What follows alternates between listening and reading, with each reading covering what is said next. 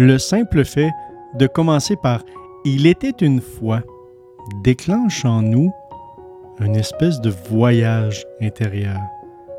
C'est pas par hasard qu'une histoire peut valoir un million de dollars lorsqu'elle s'exprime sous la forme d'un scénario de film.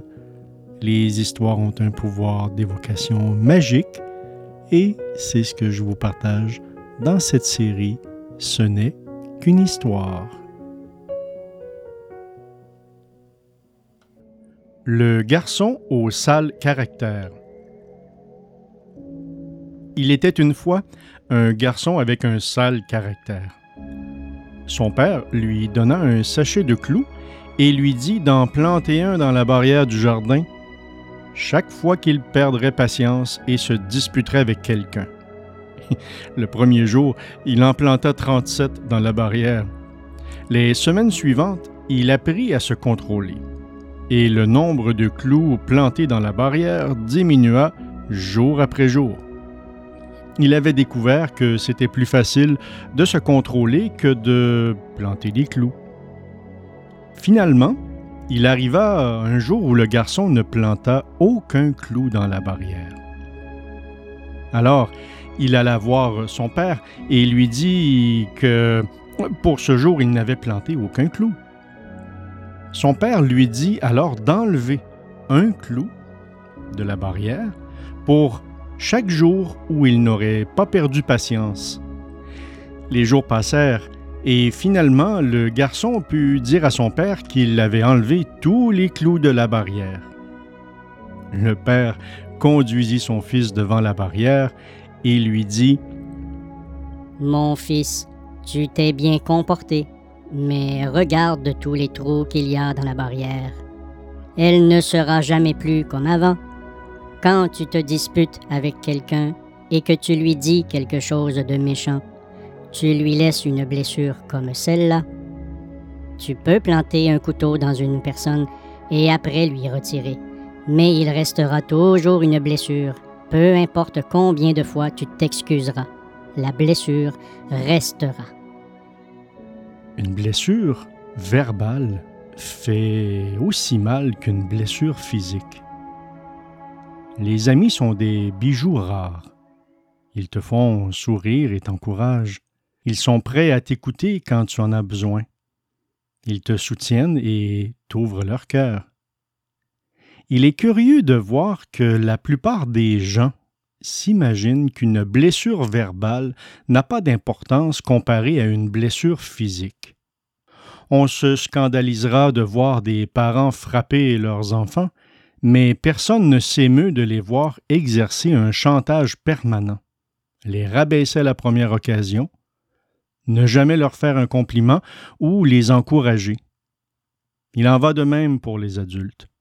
Combien de petits chefs prennent un malin plaisir à humilier leurs subalternes, à leur faire des réflexions désagréables. Tout ceci se transforme en insomnie, en maladie psychosomatique, et en blessures psychologiques qui ne cicatrisent peut-être jamais. Mais comment faire? Il y a quelquefois des choses désagréables qui doivent être dites. La règle des 2-1 peut être une solution. Elle postule que si vous critiquez directement une personne, celle-ci se refermera comme une huître pour se protéger et prendra votre remarque comme une attaque personnel.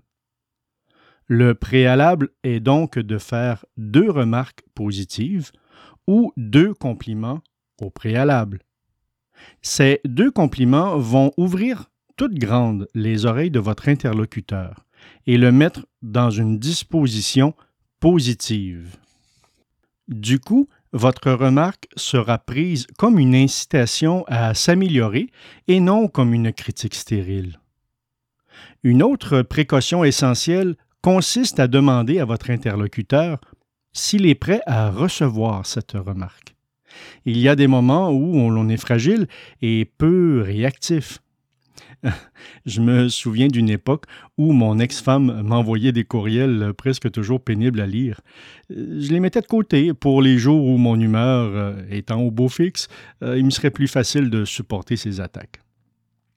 demandez à l'autre s'il est prêt à recevoir une remarque qui a pour but de l'aider ou de vous aider. C'est le cas le plus souvent. À ce propos, dans ce genre de conversation, les on, nous, ils sont le plus souvent à proscrire au profit du je.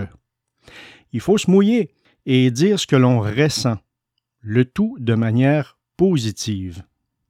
Malgré toutes ces précautions, vous pourrez déclencher des drames. Il est facile de les identifier à l'aide du triangle de. Karpman est un psychologue qui s'est rendu compte que nos jeux de communication favoris tournent autour des trois positions le sauveur, la victime ou le persécuteur ou le bourreau, tout dépendamment de votre préférence. Un policier vous arrête pour excès de vitesse. Il vous persécute. Vous vous posez en victime, demandez pardon, vous vous transformez en paillasson, faites preuve d'humilité. Il change de rôle et passe à celui du sauveur. Pour cette fois. Au lieu de cela, vous vous énervez, vous lui demandez son nom, son affectation, argumentez en force, vous le persécutez. En retour, il vous persécutera plus fort et vous fera un procès verbal.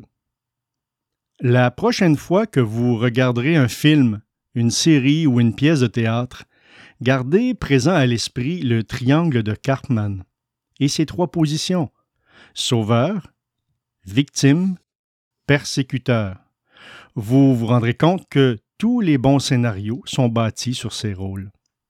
Mais ce ne sont que des rôles. Ce sont des masques que nous nous mettons pour ne pas exprimer ce que nous ressentons vraiment.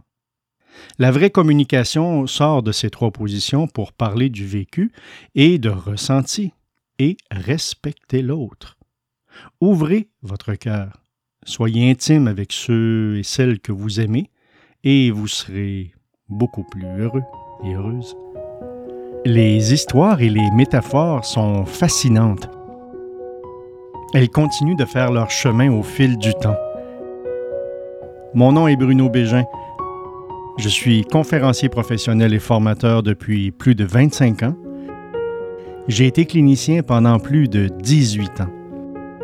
Par le biais d'audio, vidéo, podcast, e-book, conférences en ligne et en entreprise, j'aide les gens à mieux comprendre et gérer leurs émotions dans diverses situations pour plus d'harmonie, moins de conflits et une meilleure capacité d'adaptation aux différents événements du quotidien.